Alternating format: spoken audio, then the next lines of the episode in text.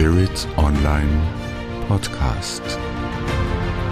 Leben gehört.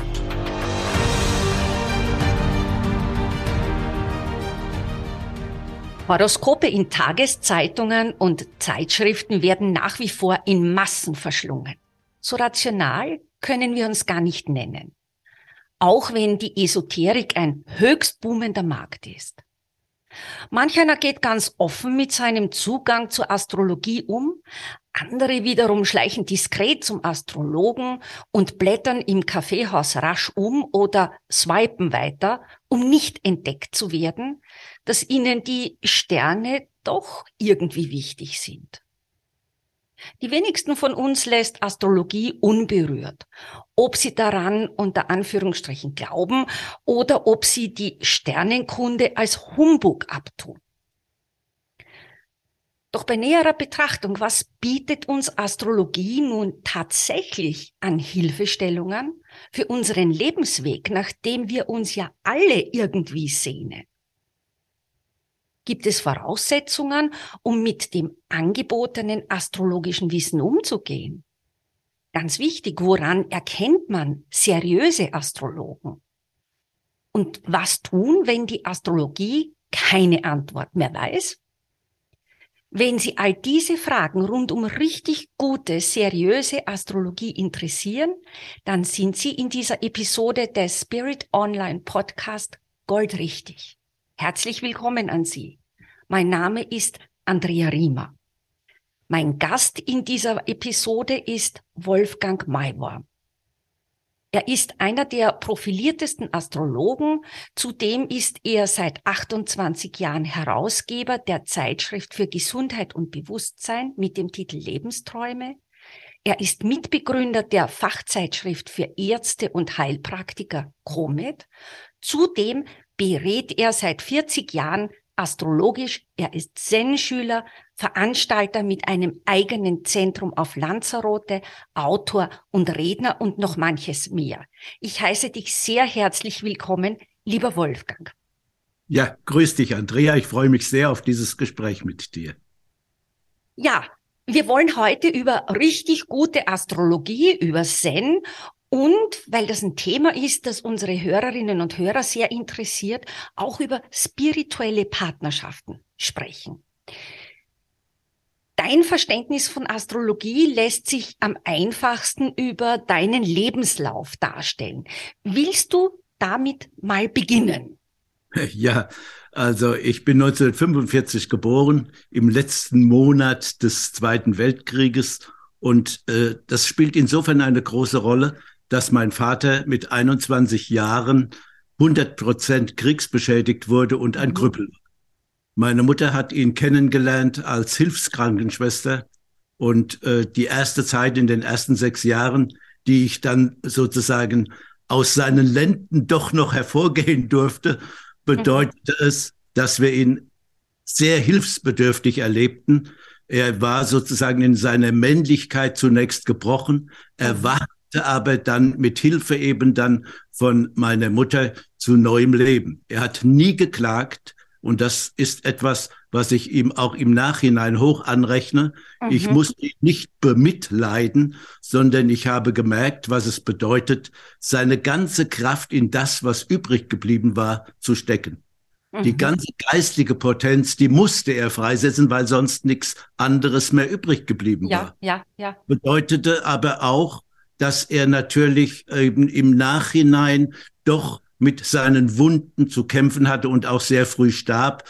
Die waren wieder aufgebrochen, es bildeten sich Fisteln und so war er eben dann tatsächlich ein kranker Mann. Aber gleichzeitig für mich, der ich dann äh, Ende 1979 mit meiner Astrologie begann, äh, mhm. derjenige, mit dem ich zuerst die ersten Studien auch betreiben durfte alles, was eben seine verschiedensten Themen im Leben dann bis dahin ausmachten, bis zur Verwundung, war schon mit dem Thema Uranus verbunden. Okay. Es war immer wieder darauf äh, zu achten, was dann eben an Besonderheiten, an weiterführendem letztendlich sich ergeben dürfte durch dieses uranische Geschehen. Und so war auch der erste Herzinfarkt, der er bekam, äh, dann diese Sonne-Uranus-Auslösung. Äh, ja. Und das war dann eben gleichbedeutend für mich damit festzustellen, dass offensichtlich dieses Prinzip ausschlaggebend für sein ganzes Leben, für alle Erfahrungen, die in Erkenntnisse mhm. einmünden durften, bedeutete.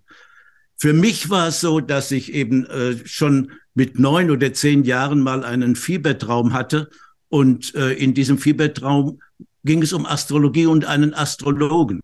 Aha. Und ich fragte meine Mutter, als ich wach wurde, was ist das eigentlich, Astrologe oder Astrologie? Und sie sagte, das weiß ich nicht. Ja. Aber es war trotzdem haften geblieben und bekam dann eben seine Bedeutung, eben wie gesagt 1979, als ich den ersten Astrologiekurs bei Thorwald Detlefsen machen durfte.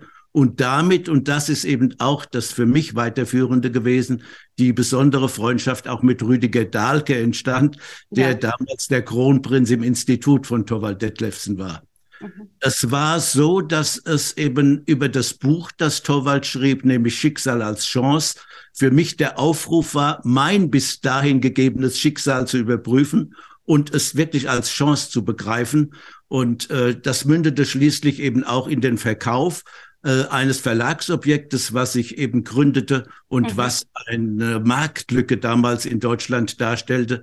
Denn ich gründete das erste Anzeigenblatt, also das erste okay. unverlangt in die Briefkästen kommende Verlagsobjekt. Und das wiederum bedeutete, eine materielle Grundlage nach zehn Jahren geschaffen zu haben, dass ich frei war sozusagen für die Welt. Aber mhm. es ist ja immer noch eine Entscheidung, ob man dann Geld mit Geld macht oder aber das, was man als Geldmacht meinetwegen begreifen darf, ja. in geistige Potenz zu übertragen weiß. Es war für mich eine wichtige Übersetzungshilfe damals also diese Bekanntschaft mit Torvald Detlefsen und äh, zu machen. Aber ich war immer noch skeptisch. Ich habe drei mhm. Jahre lang versucht zu beweisen, dass Astrologie Mist ist. Ich wollte, okay. ich wollte tatsächlich nur über die vielen Studien, denn ich hatte dann Zeit und viel Geld, äh, deutlich machen, dass es eben wichtig ist, sein Leben in die Hand zu nehmen, ja. einen Eigensinn zu entwickeln. Ja. Und das dachte ich, das hat nichts mit dieser Art von Gesetzmäßigkeit zu tun, mhm. wie sie mir über ein Goethe-Wort vermittelt worden war. Mhm. Nämlich mhm. Goethe sagte ja, so wie am Tag, der dich der Welt verliehen, die Sonne stand zum Gruße der Planeten, so bist auch du fort und fort gediehen nach dem Gesetz, nach dem du angetreten. Ja, dieses Gesetz, das wollte ich also zunächst nicht wahrhaben, dass mhm. das in jedem Fall immer stimmt. Aber wenn er dann weiter sagt, so musst du sein, dir kannst du nicht entfliehen, so sagten schon Sibyllen und äh, Propheten, und keine Zeit, und keine Macht zerstückelt geprägte Form, die lebend sich entwickelt. Und als ich dann nach drei Jahren illegal damals von einer Hebamme aus einem Hamburger Krankenhaus die Daten von 204 Kaiserschnittgeborenen bekam, die eben, wie ich dann feststellte, nachdem ich die Horoskope gemacht hatte, mhm. 186 davon die gleiche Konstellation hatten, da wusste ich, der Arzt hat meinetwegen auf seine Ebene Macht, aber es gibt eine darüberliegende Macht. Und die bestimmt, wann es einen Kaiserschnitt geben soll, außerhalb von einem Wehentropf, den der Arzt einsetzt. Ja, ja. Aber ja. der Skeptiker in mir war zunächst noch aufgerufen, diese 18 zu betrachten, die nicht diese Konstellation hatten. Und siehe da, ja. nach einem halben Jahr bekam ich die Daten der Mütter von diesen Babys. Ja. Und dann war die Konstellation im Verhältnis von Mama zu Kind, zu Baby ja. gleichermaßen wieder wahrnehmbar. Und dann habe ich die Lichter umgestellt. Denn dann hätte ich ein Hornochse sein müssen, nicht ja. diese Gesetzmäßigkeit sozusagen zu erkennen. Ja, und dann ging es eben los. Dann war es eben ab 1982, also 83 fast, so, dass ich dann äh, mit dem Dr. Peter Orban, der meiner ja. Meinung nach einer der besseren Astrologen. Ja, absolut. Ja, da äh, bin ich von Universitätsbibliothek zu Universitätsbibliothek und habe die alten Meister ein, äh, ausgegraben und eingelesen. Okay. Und das bedeutete wiederum auch dann bei dem für mich heute noch so anerkannten Papst zu landen, nämlich Wolfgang Döbereiner. Döbereiner. Ja. Aber wirklich eben ihm besonders viel zu verdanken. Ich bin eben auch so ein Witter-Fische-Typ und äh, er ist ja eben dem Fischeprinzip verpflichtet. Ja. Und äh, vieles, was eben viele sagen auch, dass sie ihn nicht verstehen würden auf seine fischige Art und Weise, ist für mich runtergegangen wie Öl. Und äh, so kann ich also wirklich im Gedenken an ihn nur sagen, danke. Danke für diese Art von Input, den ich seinerzeit von ihm bekommen habe, über die alten Meister hinaus. Ja. Und so ist es auch heute noch so, dass ich eben seit 40 Jahren mit der Döbereinischen Rhythmenlehre umgehe dem Siebener Rhythmus, wonach sich eben meiner Meinung nach bei 90 Prozent der Menschen eben Leben vollzieht. Es gibt einige, die nach dem Zehner Rhythmus leben können, leben dürfen. Und das ist eben für mich auch die Grundlage, äh, letztendlich als Astrologe zu bekennen, ich weiß, dass ich nichts weiß. Ich weiß, dass eben das, was ich interpretiere, was ich deute, ein Angebot ist, was bei meinem Gegenüber, je nachdem, in welche Schulklasse er oder sie geht, entweder ankommen kann, rein sprachlich oder nicht. Und so ist auch für mich der Begriff gute Astrologie daran gebunden, dass ich sage, die Astrologie ist immer in dem Sinn gut. Sie offenbart, was ja. den Schöpfungsgedanken ausmacht. Aber es ist eine Frage, ob der Astrologe gut ist ob der wirklich auch im Sinne von Seriosität sich so weit zurücknehmen kann, dass er nicht mehr sein kann und mehr sein will als ein Übersetzungshelfer für das, was ist. Und er muss ergründen können oder erstmal wollen, mhm. was ist eben die Schulklasse, in die mein Gegenüber geht bin ich in der Lage, ihn dort abzuholen, wo er ist. In der zweiten wie in der 22. oder in der 200. Schulklasse. Ja. Also scheitere ich möglicherweise an dem, dass ich noch nicht so weit bin wie mein Gegenüber. Und damit auch die Sprache nicht finde, den Verständnisrahmen, der so wichtig mhm. ist. Mhm. Und jetzt kommt das Paradoxon. Es ist letztendlich dennoch so, dass die Astrologie die Mutter aller Wissenschaften ist.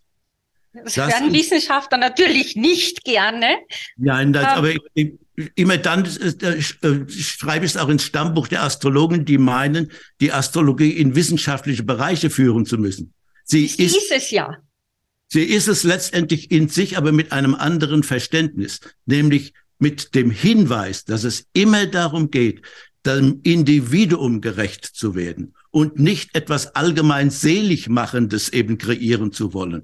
Und von daher, wenn das eben wissenschaftlicher Anspruch wäre, im Sinne von eine gemeinsame Ursache, eine gemeinsame Wirkung, dann wäre das eben, was die Astrologie ausmacht, viel weiter in dem wissenschaftlichen Erfassen, denn dann würden wir uns dem nähern, was besonders gute Wissenschaftler eben tatsächlich in unser Stammbuch geschrieben haben, wie Einstein oder Heisenberg. Also Heisenberg zitiere ich so zum übertragenen Sinne, ein guter Wissenschaftler muss zu Mystiker werden.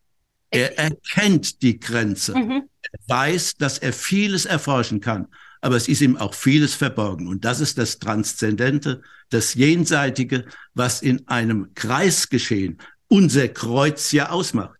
Ja. Es ist klar, dass Körper, Seele, Geist zusammengehören. Aber das transzendente Jenseitige wird unterdrückt, wird als vierter Seinsbereich, als das Unbekannte, ja. als das Unermessliche nicht angesprochen und folglich eben auch unterdrückt, was dann fatal ist allerdings was du jetzt äh, gesagt hast, ich komme ja aus der Wissenschaft und war immer eine, die die Spiritualität auch drinnen hatte, das Transzendente. Damit habe ich mich natürlich angreifbar gemacht, aber ich, das bin ich. Ja. Und für mich sind, weil du Heisenberg und, und äh, Einstein genannt hast und Heisenberg zitiert hast, es ist erstaunlich, wenn man sich die Geistesgrößen anschaut, auch einen Newton zum Beispiel äh, und mal da ein bisschen tiefer hineingeht bei den klassischen, wir sagen, das sind die Naturwissenschaftler, na, die haben keinen Gottesbegriff. Das stimmt überhaupt nicht. Nee, Heisenberg war im Übrigen ein fantastischer Pianist. Der war ja vor der Entscheidung, ist er, wird er Pianist oder wird er Physiker? Äh, was ich sagen wollte ist, also ich hänge da sehr deiner Denkrichtung an, dass wir die Transzendenz viel stärker hineinbringen müssen. Nur muss man klar sagen, was wird jetzt wo angewendet und worüber spreche ich.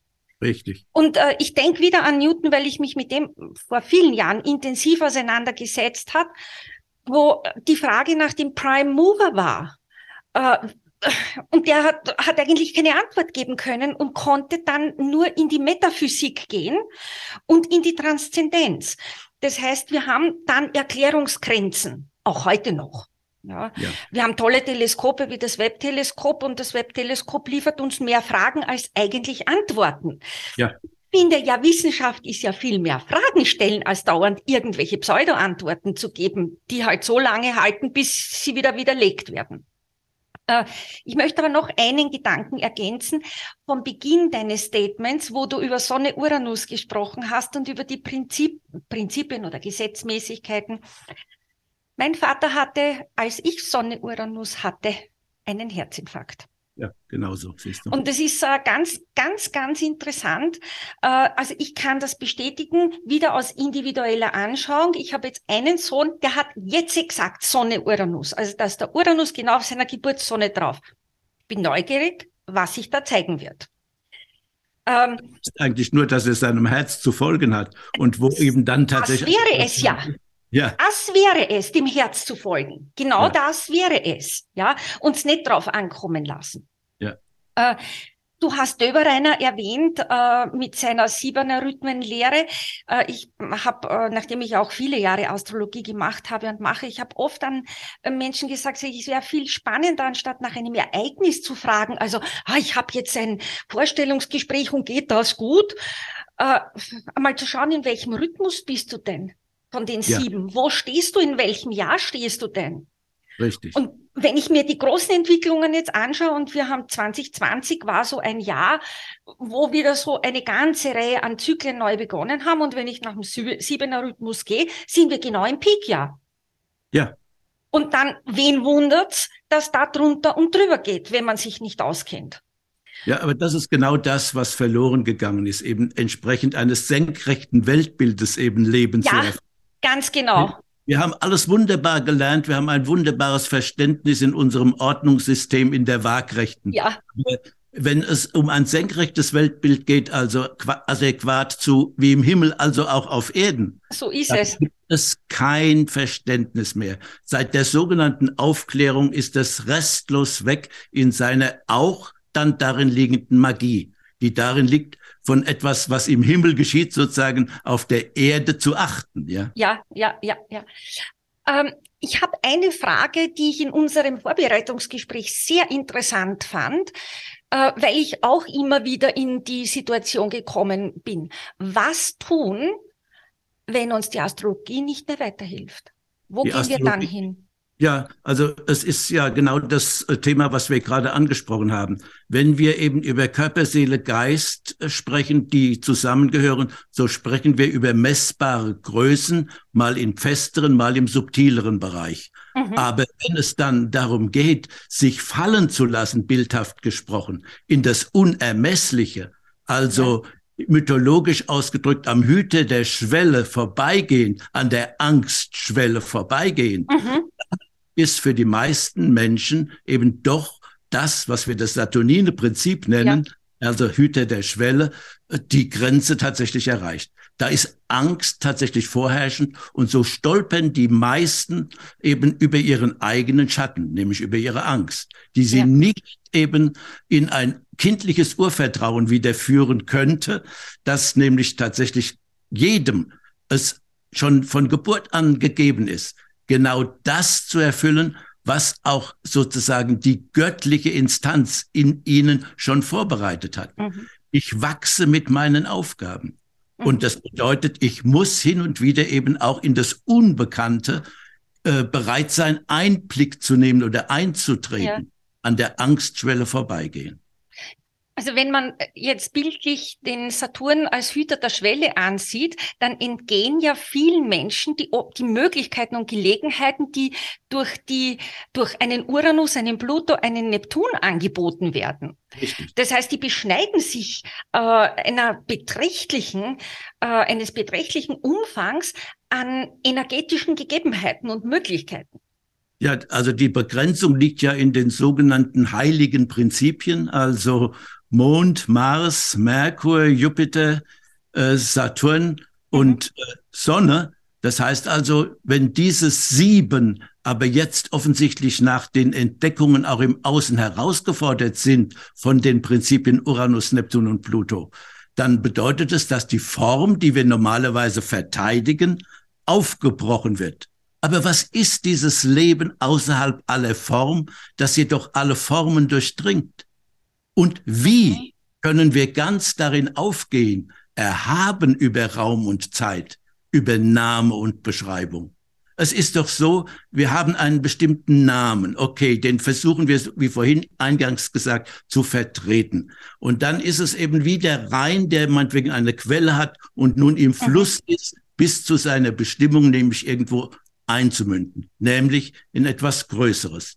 Bis dahin gibt es links und rechts, wie in dieser Welt, die Polarität von zwei Ufern. Einem mhm. links und einem rechts, einem Pro und einem Contra. Und dann gibt es eben die Distelfelder und die Rosenfelder, meinetwegen, die ja. links und rechts liegen. Die muss ich alle passieren. Es ist alles sozusagen wie Wellenkamm, Wellental, Wellenkamm, Wellental. Mhm. Weitergehend. Vertraue ich mich diesem Lebensfluss an oder meine ich, ich muss mich an den Rosenbeeten festhalten? Mhm. Muss ich sozusagen als meine Heimat betrachten? Es geht immer wieder darum, aufzubrechen zu neuen Taten. Le geprägte Form, die lebend sich entwickelt. Und wenn sie eingemündet ist, dann diese, diese Lebensprinzipien erfüllende Substanz, egal was es ist, ob ja. Rein oder eben Andrea oder Wolfgang, dann heißt es, bereit zu sein, in was Größeres einzumünden. Weil du sagst, man hält sich an den Rosenfeldern fest. Es ist ja so paradox, dass Menschen sich in den Distelfeldern aufhalten, weil die Distelfelder kennen sie schon so gut und sie wissen, wie das ist, wenn wo was sticht. Richtig. Also das ist ja absolut paradox. Äh, lass mich zu einem Punkt kommen.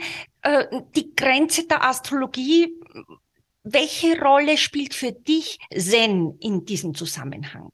Ja, es war ja immer wieder feststellbar, dass eben tatsächlich fast alles in dieser Schöpfung äh, zunächst mal messbar ist. Mhm. Aber es bleiben immer wieder Fragen. Wenn ich also einer bestimmten Spur, beispielsweise dem Lebensplan von dir folge, dann ist das eben schon eine geprägte Form, dein Muster, was mhm. ich zu durchdringen suche. Aber was steckt dahinter? Das ist wie wenn ich meinetwegen im Sand die Spur sehe von irgendwas. Und mhm. dann frage ich mich, ja, wer hat denn diese Art von Wirkkraft gehabt, dass ich nun diese Spur im Sand sehen kann? Was ist die dahinterliegende wirkende Kraft, wenn ich mhm. etwas bin, was man das Erwirkte nennt? Ja. Das dann einen Namen bekommt, weil es erwirkt ist. Und irgendwann habe ich meinetwegen entdeckt, dass diese Spur äh, meinetwegen de, in den der Weise zu benennen ist. Ja, wenn ich eingemündet bin in was Größeres, dann spricht auch beispielsweise vom Rhein niemand mehr. Der ist jetzt, so ist hat seinen Namen verloren. Und wir müssen auch bereit sein, im Sinne eben auch einer Inkarnationenfolge oder meinetwegen Frage, wie geht's denn weiter, nachdem ich eben meinen Namen verloren habe, gestorben bin dass wir einverstanden sind, dass wir in einem Meer der unbegrenzten Möglichkeiten landen und das ist Zen.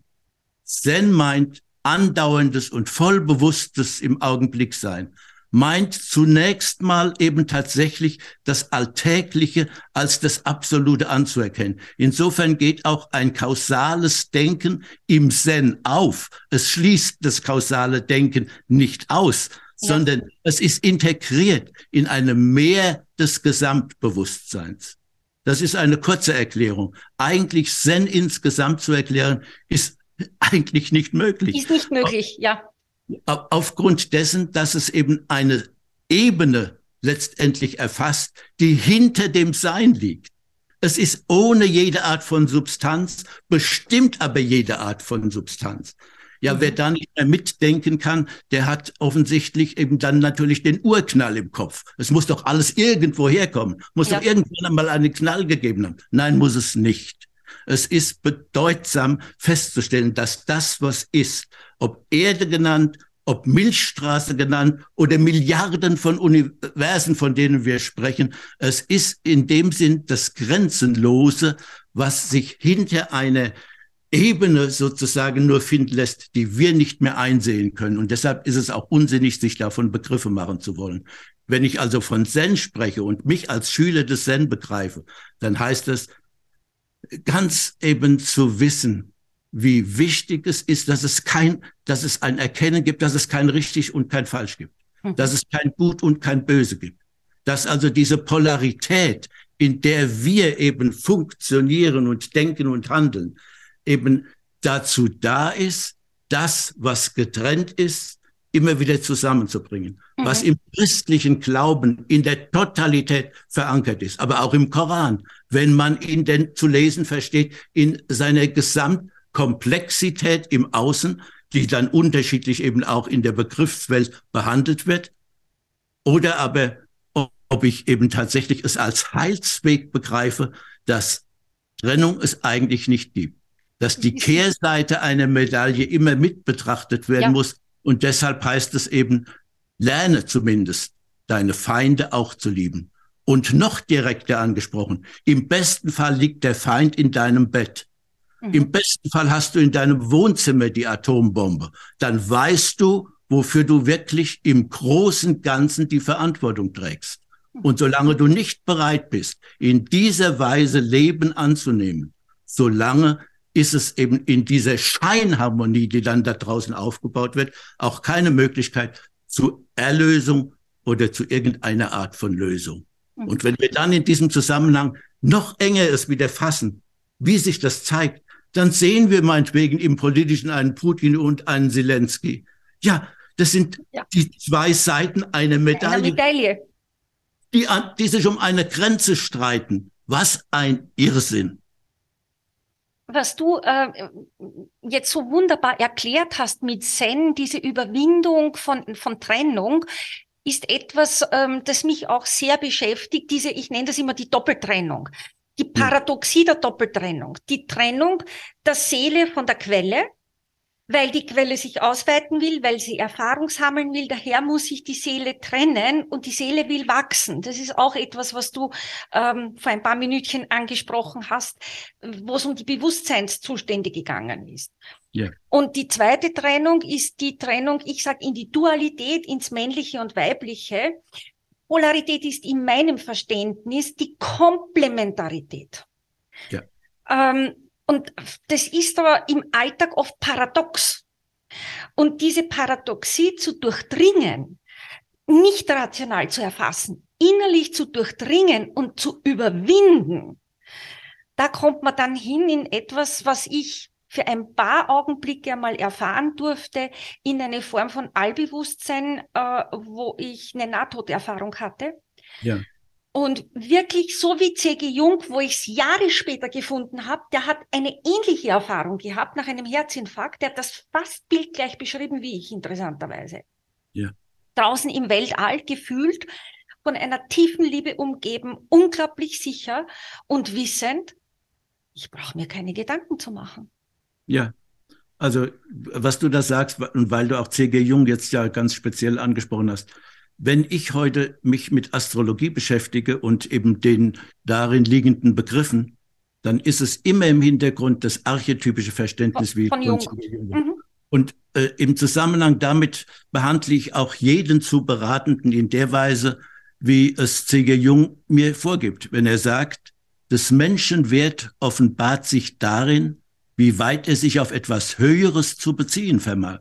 Mhm. Von daher ist Astrologie ein total religiöser Weg für mich. Ja, ist in, der, in dem Verständnis auf jeden Fall. Ja, und deshalb sage ich auch, also im Zusammenhang mit der Paradoxie, wie sie mir von Heraklit, den ich über alles liebe, vorgegeben ist, lasst uns keine beliebigen Vermutungen anstellen über die höchsten Dinge. Viel Wisserei führt nicht zum Erkennen. So wie wer nach Gold gräbt, wirft viele Steine auf, findet aber wenig. Und so ist es eben auch mit der Seele. Die Grenzen der Seele werden wir nie entdecken und folgten wir auch allen Straßen der Welt. So tief ist ihr Sinn. Die Seele ist eine wissende Substanz. Ja, es ist ein Mysterium unum. Ja, genau. Also von daher äh, äh, sage ich also auch im Zusammenhang mit diesem religiösen Verständnis, was ich angesprochen habe mit Friedrich Sprügger, Herr, schicke, was du willst, ein Liebes oder Leides. Ich bin vergnügt, dass beides aus deinen Händen quillt. Wollest mit Freuden und wollest mit Leiden mich nicht überschütten. Doch in der Mitten liegt Holdes bescheiden. Ja, die Worte muss man auf sich wirken lassen, weil das sind sehr, sehr tiefgehende Gedanken. Äh, Wolfgang, wir haben ein Thema, das, das da auch sehr gut, finde ich, hineinpasst. Das wird mir jetzt so, während wir sprechen, bewusst. Ähm, Du hast dich intensiv mit dem Thema der geglückten Partnerschaften auseinandergesetzt. Wir sind ja als Menschen soziale Wesen, das heißt, es gibt die wenigsten, die für einen Eremiten geboren sind, sage ich mal, oder für die Nonne oder für den Mönch. Das ist eben wenigen gegeben. Gleichzeitig ist es so, dass wir noch nie so viele Singles hatten wie jetzt, noch nie so viele äh, Ansprüche an das Gegenüber gestellt werden wie jetzt. Es gibt das Standardwort, es muss auf Augenhöhe sein. Und wenn ich mir die Debatten in der spirituellen Community anschaue, da wären ja tolle Konzepte, jetzt weniger, aber es war eine Phase, wo die gewälzt wurden, Seelenpartner, Seelengefährten, Dual, Seelenzwilling sind alles letztlich menschengemachte Konzepte, die aus der Sehnsucht nach einem Gegenüber entstanden sind. Und jetzt äh, gibt es einen Begriff, der vermehrt thematisiert wird, das ist der Begriff der spirituellen Partnerschaften.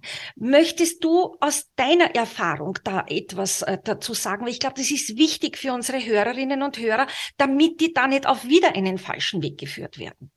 Ja, also der Weg ist der Weg und ich unterscheide auch da nicht zwischen falsch und richtig, aber es geht um Entwicklung. Also wenn wir beispielsweise mit 20 uns verlieben, so ist es meistens auch mit romantischem Gefühl verbunden. Und dann kommt irgendwann die Klassik und irgendwann ist eben in dieser Klassik äh, sich verbergend, ob wir eine Kameradschaft gesucht haben, im Sinne von gleich und gleich gesellt sich gern, ja. oder aber ob wir bestimmt sind oder eben auch mit Bewusstsein hineingegangen sind, dass viel Mut dazu gehört, in seinem Partner den Schatten zu sehen das, mhm. was die Kehrseite ist, das, mhm. was eben tatsächlich in dieser Welt bedeutet, dass auch nicht alles Gold ist, was glänzt oder wie immer wir es ausdrücken wollen. Eine spirituelle Partnerschaft, nach der du spezifisch fragst, kann sich nur entwickeln. Und das kann natürlich sein, dass jemand eben aus seiner Herkunft schon berufen ist, mhm. eben über die üblichen Grenzen zu gehen. Diese übliche Grenze ist in einem Gleichnis von Jesus wiederzufinden. Er geht nämlich zu den Fischefischern mhm. und stellt fest, dass sie ihr Tagwerk wunderbarerweise liebevoll vollbracht haben. Sie haben sich um Haus, Sophie und alle Güter gekümmert mhm. und deshalb gerade, weil sie in ihren engen häuslichen Grenzen so liebevoll miteinander umgegangen sind und alles geschätzt, geehrt, wertgeschätzt haben, mhm. bedeutet es nun, dass der Rebell Jesus kommt und sagt, weil ihr eben genau in dieser Weise vorbildlich eben eure Liebe gelebt habt, seid ihr nun berufen, Haus, Hof, Vieh und alle Güter zu verlassen, um hinauszugehen in die Welt und eben Menschenfischer zu werden. Mhm. Das eben in der Symbolik einzuordnen weiß, nicht jeder kann das und ist auch nicht jeder dazu berufen. Ja ganz klar, dass es nur Auserwählte im Sinne eben eines spirituellen Bewusstseins sein können. Der hat nicht mehr die Gesetze dieser Welt zu befolgen, sondern der folgt einem darüberliegenden Gesetz. Und das heißt also, dann ist er auch mit seinem Gott allein. Er wird nicht mehr von einer Gesellschaft, schon gar nicht von Mehrheiten gestützt. Mhm, mh. äh, ich finde das ganz, ganz wunderbar, was du jetzt gesagt hast, weil es auch ein bisschen eine Entmystifizierung von etwas ist, was momentan halt gerade herumgeistert, wenn ich das so salopp formulieren darf. Und ähm, dieses Bewusstsein, dass man einen Auftrag damit lebt, der im Sinne des großen Ganzen ist äh, und der auch Verzicht bis zu einem gewissen Grad dann unter Umständen verlangt, Richtig. weil so wie es wie es äh, ja so schön äh, geschrieben steht, äh, sie verlassen Haus, Hof, Mutter, Vater und und und und sind mit ihrem Gott allein. Das muss man auch aushalten können. Ja, und das ist jetzt das, was eben sich direkt mit dem Wassermann-Prinzip eben verbindet. Das weißt du als Astrologin. Ja. Das heißt also, es ist nicht mehr die Ordnung im Sinne der alten Regeln einzuhalten und auch dafür meinetwegen wieder das biblische Beispiel, dann müssen eben die alten Schriftgelehrten aus dem Tempel, den sie bis dahin eben wirklich besetzen durften und mussten, ja, ja. Werden. Da müssen sie rausgeworfen werden. Und ein neues Bewusstsein, gegebenenfalls ein neues Liebesverständnis will Einzug halten. Und von daher ist es klar, dass eben in diesem sogenannten Wassermann-Zeitalter die alten Regeln überall aufgebrochen werden. Und manchmal ist es eben dann so eine Westentaschenrevolution. Also man will was verändern, hat sich aber gar nicht mit diesen traditionellen, ja. wirklich wunderbaren Normen und Formen auseinandergesetzt. Man weiß also gar nicht, was man verlässt, hat also überhaupt nicht die Prüfungen bestanden bis dahin, wie in der Schulklasse ja. und weiß um diese Art von Versetzung in eine neue Dimension gar nicht bewusst umzugehen. Also heißt es, ganz klar erstmal verstehen, was die Alten uns vorgegeben haben. Und dann heißt es, gegebenenfalls etwas hinzuzufügen, weil man Schwachstellen erkannt hat. Und so darf Deutschland beispielsweise vorbildlich in der Welt wirken. Und es darf nicht eben übersehen werden, dass wir wirklich vieles uns erworben haben vor anderen, was auch sozusagen seine Bestimmung, Bedeutung und traditionelle Verpflichtung in sich trägt. Aber von da aus heißt es, muss es weitergeführt werden. Und es muss vor allen Dingen so sein, dass die Werte, die im Alten drinstecken, auch in der Philosophie, in einem Goethe, in einem Hermann Hesse, in einem C.G. Jung, tatsächlich eben aufgenommen werden und weitergetragen werden und nicht unterdrückt werden für wirtschaftliche Interessen, wo eben Geld mit Geld gemacht werden soll. Ja, Astrologie ist wie Musik. Wenn man diese Symbolsprache entziffert hat, geht es sehr natürlich. Kann man Astrologie auch lernen? Ja, natürlich. Bei Wolfgang Maiwan können Sie das beispielsweise lernen und Sie können von seiner jahrelangen, sehr umfassenden Erfahrung und seinem breiten und tiefen Wissen profitieren. Ich empfehle dringend, eine Ausbildung zu machen, wenn man sich mit Astrologie ernsthaft beschäftigt. Denn sie hilft Ihnen auch auf Ihrem persönlichen Erkenntnisweg. Nicht nur, wenn Sie den Job wechseln oder eine Frage zu den Kindern oder zum Partner haben. So eine Ausbildung können Sie auch zeitnah machen. Wolfgang bietet vom 6. bis 11. Juni 2023 eine Astrologieausbildung an. Sie können auch in seiner Zeitschrift Lebensträume nachlesen, was ihn und seine Autoren zu Gesundheit und Bewusstsein so beschäftigt. Da gibt's auch immer ein bisschen was zum Thema Astrologie. Ja, und wenn Sie sagen, ich möchte mir länger Zeit nehmen, dann empfehle ich Ihnen, besuchen Sie doch eines der Seminare, die im Centro Lanzarote von Wolfgang veranstaltet werden. Da gibt es eine Lanzarote-Reise zum Beispiel, Astrologie, Zen, Inseltouren im September vom 24. bis 28. September diesen Jahres. Sie haben die Daten jetzt hoffentlich mal mitgenommen und Sie finden alle Links und auch die genannten Daten dazu in der Infobox. Ich kann nur sagen, machen Sie gerne davon Gebrauch. Ich bin sicher, Sie finden etwas für Sie gerade Stimmiges, das Sie auf Ihrem persönlichen Lebensweg voranbringt und Ihnen Orientierung gibt.